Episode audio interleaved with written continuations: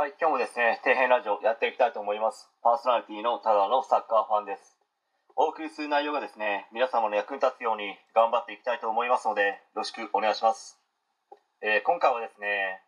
ある会社で働いていた時に、偏差値55ぐらいの高校でも頭がいいと神扱いしてた人たちがいた話について、まあ、ちょっと語っていきたいと思うんですけど、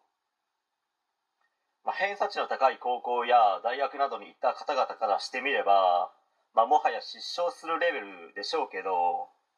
高校の偏差値で30代とか40前後ぐらいの人たちからしてみれば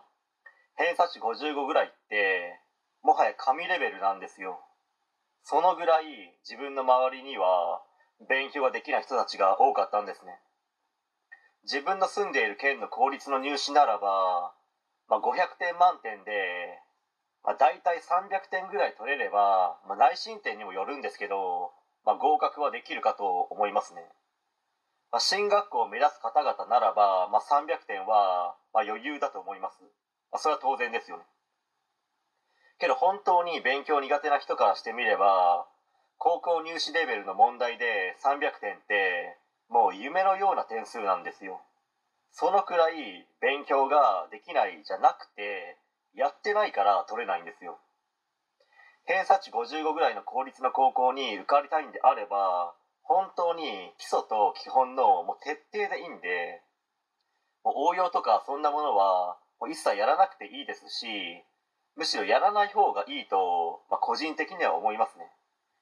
下手に応用問題をやると、まあ、難しいので解けなくて自信をですね喪失したり勉強そのものが嫌いになってしまう可能性もありますのでそれとやっぱり時間がかかってしまいますのでその間にこう今まで積み重ねてきた基礎とか基本レベルの内容を忘れてしまうっていう恐れもあるので、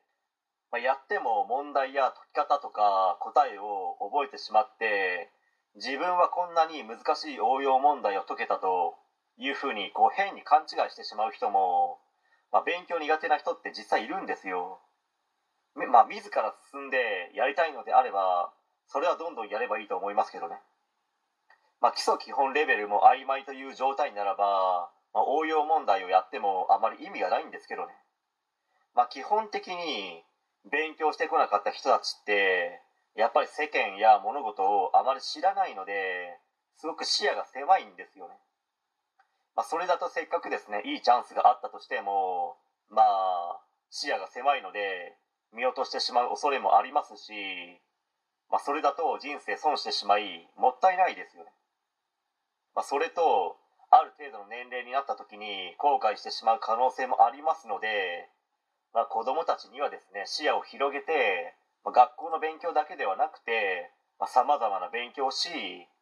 まあ、有意義な人生を過ごしてほしいと本当に切に願いますね。はい、えー本日は以上になります。ご視聴ありがとうございました。できましたらチャンネル登録の方よろしくお願いします。